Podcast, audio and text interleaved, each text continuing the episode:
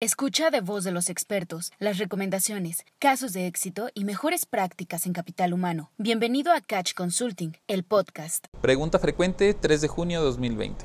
Si las personas vulnerables no están asistiendo al centro de trabajo, ¿deben de recibir un pago íntegro de salario?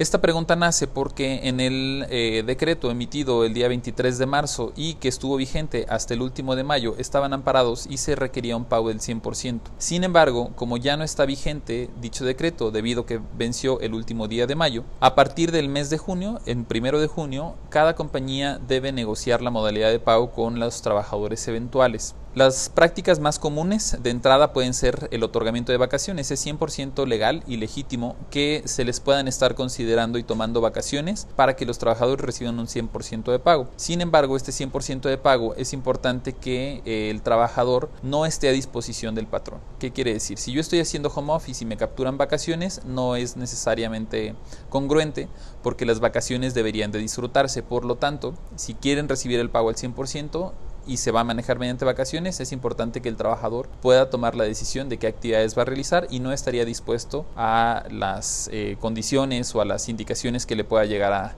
emitir el patrón. Ahora, si eh, se tenía un acuerdo previo y se quiere mantener ese acuerdo que se eh, llegó a mantener durante el tiempo que estuvo vigente la contingencia, lo pueden llegar a hacer. Se puede hacer una modificación eh, de condiciones de trabajo. Es importante tener el documento ratificado para demostrar en caso de una auditoría por parte de la autoridad, en caso de una inspección, que el trabajador estuvo en ese mismo acuerdo y a través de este documento se puede negociar una parte parcial del pago que va a ser una negociación directo entre el patrón y el trabajador. Se puede también mantener cierta disposición, por ejemplo, si el trabajador está en home office y se mantiene en el horario habitual a las indicaciones del patrón, yo trabajo de lunes a viernes, puedo realizar home office y este, me mantengo atento a las indicaciones que se me puedan pedir o a los entregables que yo tengo en mi trabajo, puedo recibir el 100% de mi salario como si estuviera laborando sin mayor inconveniente o inclusive se puede negociar, por ejemplo, la disponibilidad. Yo necesito que el trabajador se mantenga de 8 de la mañana a 5 de la tarde, de 8 de la mañana a 2 de la tarde. Y la parcialidad de tiempo,